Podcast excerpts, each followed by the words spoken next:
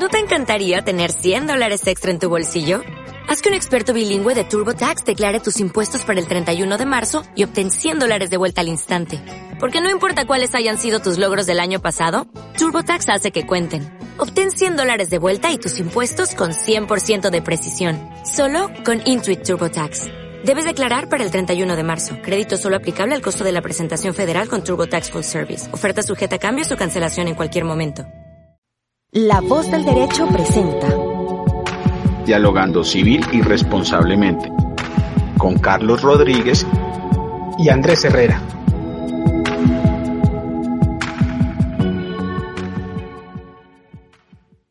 Les damos la bienvenida a todos nuestros oyentes de Dialogando Responsablemente en la voz del derecho, eh, nuestro primer capítulo de la nueva temporada. Eh, queremos eh, iniciar este programa agradeciendo al doctor Felipe Abello, eh, Fernando Pico y en especialmente pues, al, al director José Gregorio Hernández por esta oportunidad. Sé que vamos a hacer un excelente trabajo, entonces estamos con toda la disposición de, de, aprender, de seguir aprendiendo y decirle a las personas que el derecho eh, se puede aprender, que se puede entender de una manera mucho más fácil. Estamos hoy frente al tema del COVID-19. Es un tema que abogados y no abogados nos ha tocado indudablemente eh, y a pues, nuestros familiares cercanos. Aquí queremos hacer una, un análisis jurisprudencial, unas posturas doctrinantes eh, de, de, de las personas que saben del tema de responsabilidad civil y, pues nada, con, toda la, con todas las ganas de empezar este nuevo proyecto, me enorgullece estar al lado de, mi gran amigo y mi gran compañero Andrés Herrera. Andrés, ¿cómo está? Buenos días. Bueno, Carlos, muy buenos días y a todas las personas que eh, a futuro puedan estar escuchando este programa, pues bienvenidos. Eh, de igual manera, comparto su, su entusiasmo, su alegría. Yo creo que los dos estamos muy motivados y muy agradecidos eh, a las personas que usted acabó de mencionar, pues por esta gran oportunidad que se nos está brindando. Entonces, pues nada, eh, con muchas ganas, con mucho entusiasmo, con muchas expectativas de que esto sea un programa que, que le guste a, a, nuestros colegas y a personas que tampoco lo son. Eh, y como usted bien lo dice, pues para que puedan entender un poco de lo que trata este tema de la responsabilidad civil que se vive a diario. A veces las personas desconocen un poco la denominación pero siempre eh, es algo que vive del día a día, ¿no? Entonces, eh, pues nada, esperemos que podamos aportar un poco a, a la sociedad eh, desde este programa. Y pues nada, Carlos, yo creo que muy contentos y muy motivados. Esperemos que vengan muchos más programas, muchas más temporadas y, y pues para adelante, Carlos. Esa es la idea, esa es la idea, Andrés. Vamos a empezar con un tema eh, que lo definimos COVID-19 y su efecto frente a la responsabilidad civil. Yo quiero, pues, eh, empezar con una pregunta. Es cómo podemos evitar una infección intrahospitalaria. Creo que, que, es una pregunta que tanto médicos como pacientes, como enfermeras, como todo el gremio de la salud y como las personas de la sociedad eh, se están haciendo y se están preguntando en este momento. Si estamos frente a, a, a una situación donde debemos ser internados en un hospital y no tenemos ninguna enfermedad, no, no, no, no presentamos algún síntoma, llámese eh, infeccioso, pero si vamos por otro motivo de consulta, si definitivamente eh, tuvimos alguna molestia, pues vamos a visitar y nos dejan hospitalizados. Resulta de que no vamos enfermos, eh, pues tenemos síntomas, pero no, consideramos que debemos quedarnos en urgencias o, o internos pero eh, desafortunadamente eh, eh, nos atiende el médico y nos dice debe quedarse. Yo creo que, que, aquí es donde empieza esta pregunta, es cómo podemos evitar una infección intrahospitalaria. Debemos definir una infección intrahospitalaria, es que es toda infección que adquiere el paciente durante la estancia en el hospital. Pues yo creo que, que aquí en el ejemplo anterior de que yo voy al médico y me, y me toca quedarme, ningún hospital o ningún centro médico puede anticiparse o pudo haberse anticipado a este riesgo que era el COVID-19 y la pandemia.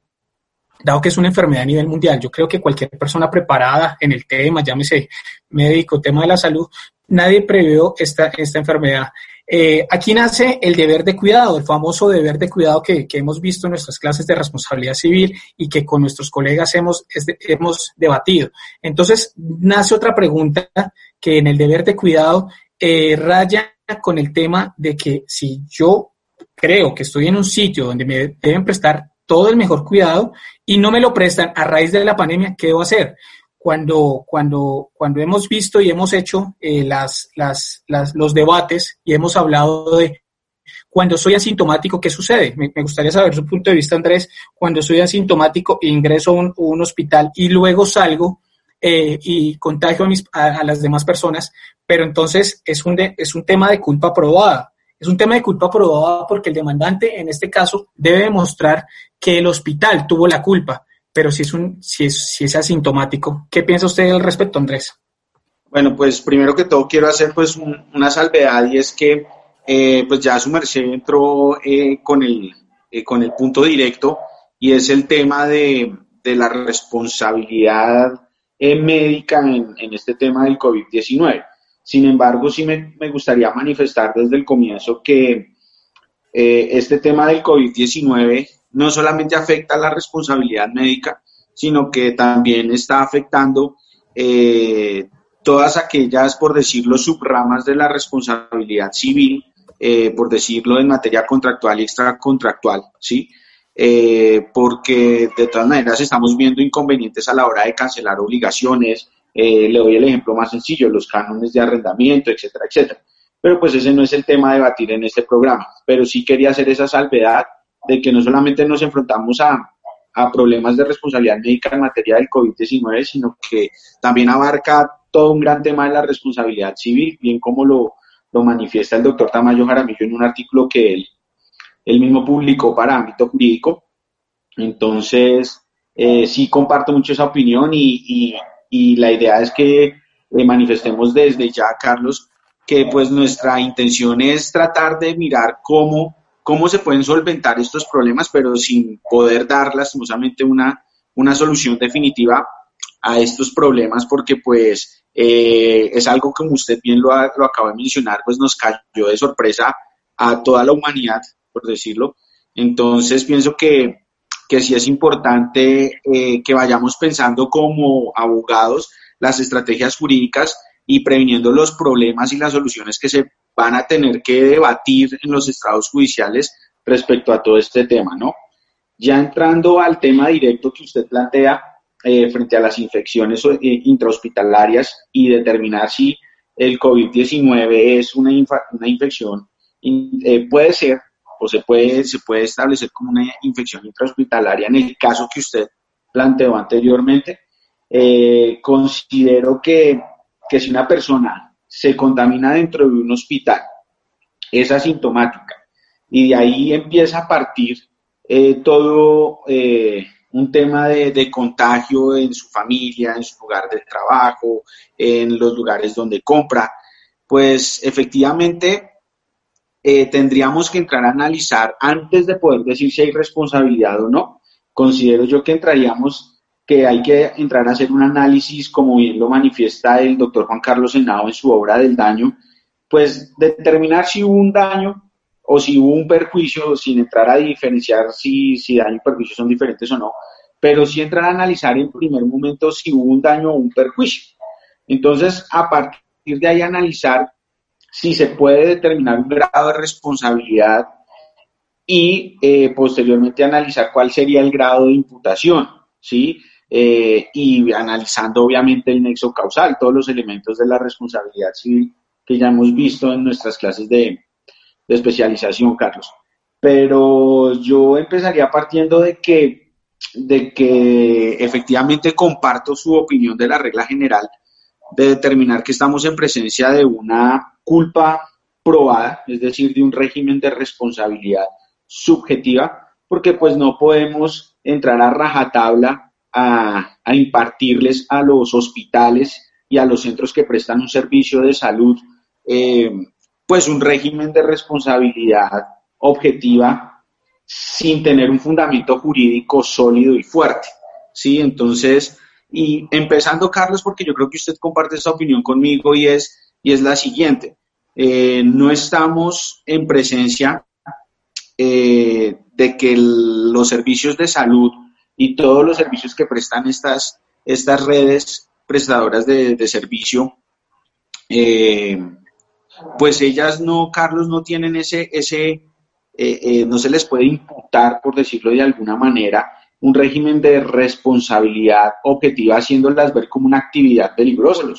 Entonces yo un poco la opinión de la doctora María Cecilia Macaulay en una conferencia que hizo hace poco a través de Zoom, de YouTube y de Facebook, en donde ella eh, pues hace, hace un poco eh, un análisis tanto de la postura de la Corte Suprema de Justicia como del Consejo de Estado, ¿sí?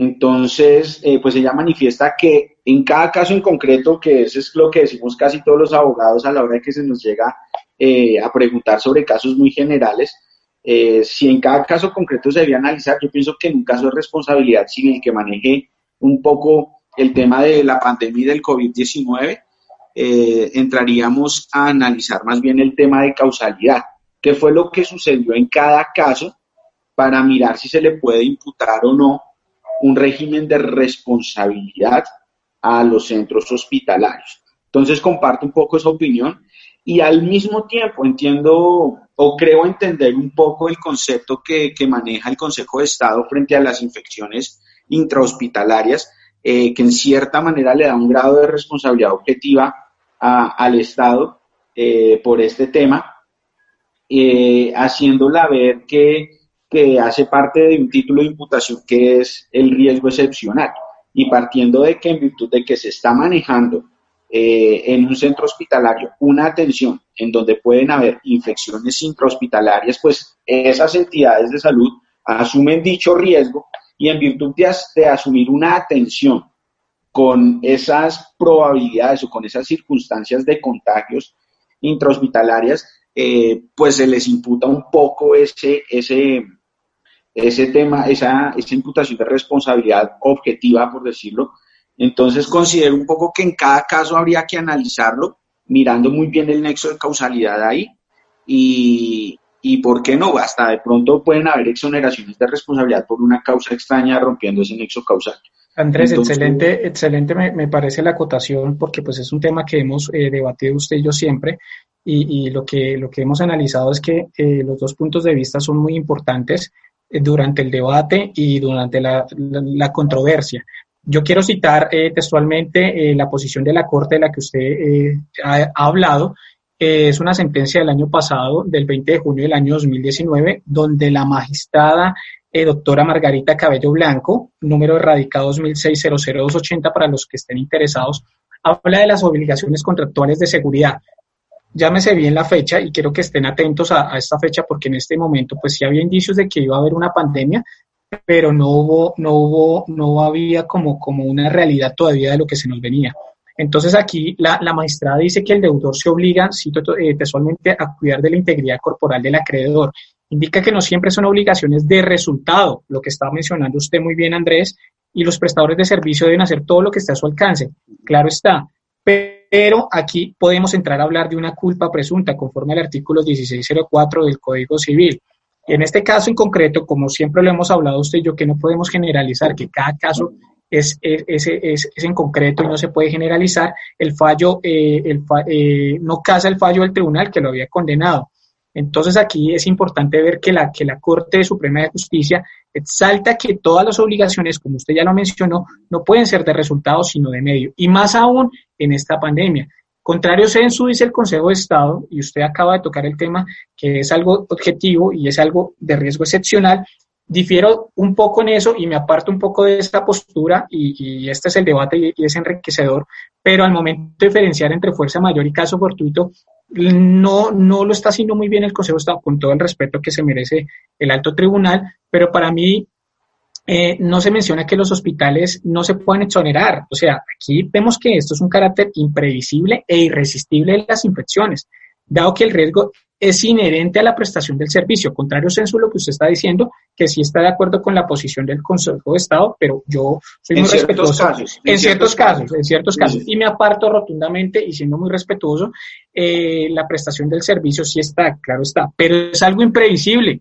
Si bien es cierto con anterioridad ya existían virus similares, eh, ya habían pandemias, ya había registro, y pues ahorita en esta época tenemos los medios de control un poco para, para poder solventar todas estas vicisitudes, ningún equipo estaba preparado. Yo creo que, que usted lo mencionó al principio de la, de, la charla, ningún equipo, ningún eh, ningún médico, ningún hospital estaba preparado para, para, para este evento. Para mí, con todo respeto y a los que difieren, para mí la causa extraña es un evento irresistible, previsible y externo al demandado que aplica totalmente para la pandemia. Si hablamos de un, de un, evento, de un evento externo, como su palabra lo dice, afecta el área externa y la forma de liberarse. Entonces, si, si bien es cierto, el hospital tiene la obligación de recibir a todas las personas, es un evento externo y, las, y la persona encargada del hospital de recibir a las pacientes y a los pacientes en el triage no puede diferenciar de raza, color o sexo y enfermedad mucho menos. Y en este caso es una enfermedad que nos afectó a todos. Desafortunadamente, el COVID eh, no fue un riesgo creado por los hospitales, a mi parecer, por más cuidados que se tengan. Eh, es algo externo al hospital y quiero ser reiterativo en eso, dado que es un fenómeno externo, imprevisible e irresistible. Entonces, aquí el Consejo de Estado en su postura, mm, la respeto totalmente, pero no la comparto, habla de falla en el servicio. Habla de una falla en el servicio. Es la conclusión más certera y contundente eh, de la que podríamos dar, pero pues no estoy de acuerdo eh, en esta posición, pero igual eh, es válido, es válido la postura y es válido el punto de vista. Usted lo ve por el lado más objetivo y eso está bien y eso es lo importante del debate, Andrés. Bueno, pues yo lo que manifestaba ayer y, hoy cambio un poco eh, en mi postura respecto al tema de, lo que se analizó. Eh, sin embargo, claro, la regla general siempre va a ser la responsabilidad subjetiva, eh, tratar de demostrar una culpa probada. Sin embargo, y la comparto al 100%, Carlos, créame que sí, porque pues yo soy de los que piensa que no se le puede estar achacando una responsabilidad objetiva a los centros de salud porque se les, se les estaría haciendo ver que su actividad es peligrosa y asemejándola a las actividades peligrosas. Y pienso que ahí es donde, donde cae, cae el argumento de tratar de, de, imputar una responsabilidad objetiva, porque eh, no solamente porque lo diga la doctrina, sino por, porque así es en la práctica, son actividades de medios. Eh, es muy difícil que, un médico a la hora de atender, ya sea una cirugía o, a la hora de una atención médica, eh, tratar de evitar pues infecciones intrahospitalarias donde muy seguramente ese es el diario vivir, ¿sí? Eh, obviamente se tendrán que cumplir con medidas de bioseguridad y que gracias a Dios en, en la actualidad en la que vivimos pues ya hay mucho más control del tema que hace unos siglos. Entonces pues pienso que que eh, efectivamente estamos en presencia de unas actividades de medios en donde no podemos achacarles responsabilidades objetivas a estas personas que prestan el servicio de salud. Lo que reitero y lo que quiero hacer salvedad es que habrá que analizar cada caso en concreto y hacer más específicos en el tema del, de analizar las causalidades. ¿sí? Entonces, eh, es de analizar más bien el tema de, de causalidad y poder establecerse a través de una exoneración de causa, eh, al, hacer un análisis de causa extraña, tratar de mirar la exoneración de, estos, de estas entidades que prestan el servicio de, de salud. Porque aunque el Consejo de Estado eh, pienso que no es la postura más, más correcta de ponerlo a rajatabla de una responsabilidad objetiva, pues por un riesgo excepcional, sí considero que partiendo del análisis de cada caso en concreto podría darse en un evento, podría darse en un evento, en el sentido de que, oiga, eh, si se observa a todas luces que pues no hubo un control en las medidas de bioseguridad, eh, dando cumplimiento a los diferentes decretos que ha ido expidiendo el gobierno a través de esta pandemia, pues en el, y, analizando muy bien cómo fue que eh, la víctima obtuvo el virus y a partir de ahí empezó a generar daños a las demás personas, pues podría entrarse a hablar de pronto de una responsabilidad objetiva en ese caso, ¿sí? Eh, pero analizando muy bien la causalidad. Entonces, eh, independientemente de las teorías que se usen para, para el análisis, ese no es el punto de debate, eh, sí entrar a analizar muy bien es más el tema de causalidad y poder entrar a determinar si hay responsabilidad o no la hay, independientemente del título de imputación, porque tampoco creo que usted comparte mi opinión y no podemos generalizar, Carlos, de que eh, así se trate de una culpa probada o de un régimen de responsabilidad objetiva, pues entrará a imputar responsabilidades o achacar responsabilidades a los médicos y a las personas que prestan este servicio de salud por el simple hecho de que una persona se, se contamine de COVID-19, ¿no? Yo pienso que hay que analizar más bien también si hay o no hay responsabilidad eh, y, entrar a mirar los daños y los perjuicios que se causaron a través de eso, ¿no? Eh, porque puede pasar el evento de que, oiga, pues toda mi familia fue asintomática, gracias a Dios no pasó nada, ni yo ni mis familiares. Eh, cuando me hicieron la prueba, pues el trabajo me dejó en cuarentena por 14 días en mi hogar haciendo teletrabajo. Pues no hay daños, Carlos. Entonces, pues tampoco habría por qué eh, imputar responsabilidades y no hay nada que indemnizar, ¿no? Entonces yo pienso que hay que analizar todo este conjunto de, de elementos, pero son retos que se nos vienen, Carlos. Pienso que son retos que se nos vienen y, y en cada caso tendremos que mirar nuestras aptitudes y nuestras cualidades como abogados para entrar a defender o atacar eh, el problema en concreto, Carlos. No sé usted qué opina. Totalmente de acuerdo, Andrés, totalmente de acuerdo. Eh, esto, es una, esta es una situación que nos tomó desprevenidos, eh, siendo reiterativos en el tema, pero aquí debemos estar preparados como todos los que administramos justicia, no solo los jueces y magistrados, sino también los abogados y todos los intervenientes en el derecho que estamos día a día viendo los casos que se nos presentan. Yo creo que estamos en un momento en que se viene una avalancha de tutelas y, y, desafortunadamente eh, eh, hace muchos años no tenemos los recursos científicos, económicos, tecnológicos y menos el recurso humano que es el más importante pero esta pandemia nos demostró que, que, ante una, que, somos muy frágiles, somos muy frágiles ante una, una emergencia sanitaria. No tenemos, no estamos preparados. Si antes no estábamos preparados, ahora pues nos tomó, eh, nos mostró las falencias, pero esto no se excusa, esto no se excusa para no mejorar. Considero y tomo, y tomo textualmente un, un párrafo que mencionó el maestro Tamayo Jaramillo, en el periódico Ámbito Jurídico, donde dice que nuestro aparato judicial carece de conocimientos económicos, científicos y médicos, y más aún entre derechos fundamentales. Eh, no quiero faltarle al respeto nada más a los jueces para nada, pero yo creo que este es un momento, esto es un reto, esto es, algo que nos, nos va a servir tanto doctrinalmente como jurisprudencialmente para estudiar las nuevas situaciones que se nos presentan. Yo creo que los jueces deben estar preparados para afrontar todo tipo de, de, de retos que se vienen jurídicamente hablando.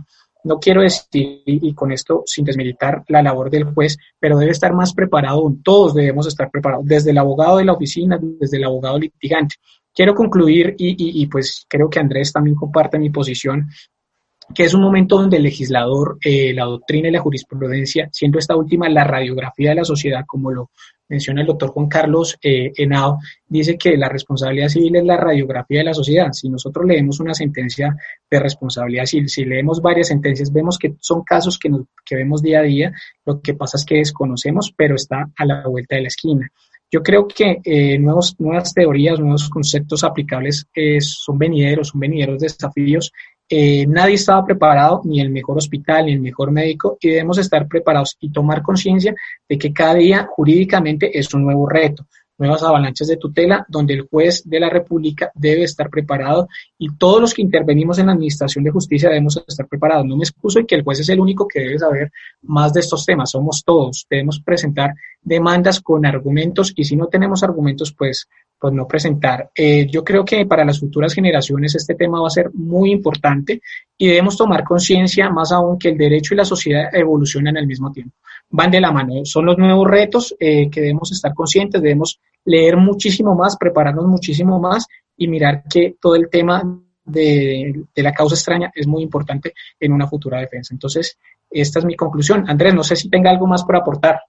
No, sí, eh, comparto su, su, su conclusión, Carlos, y yo creo que concordamos en el sentido de que aquí lo que hay que analizar eh, prontamente es todo el tema del nexo de causalidad. Entonces pienso que eso es como lo más importante. Y, pues nada, Carlos, muchísimas gracias por, por esta oportunidad que tenemos y, y nada, con ganas de seguir.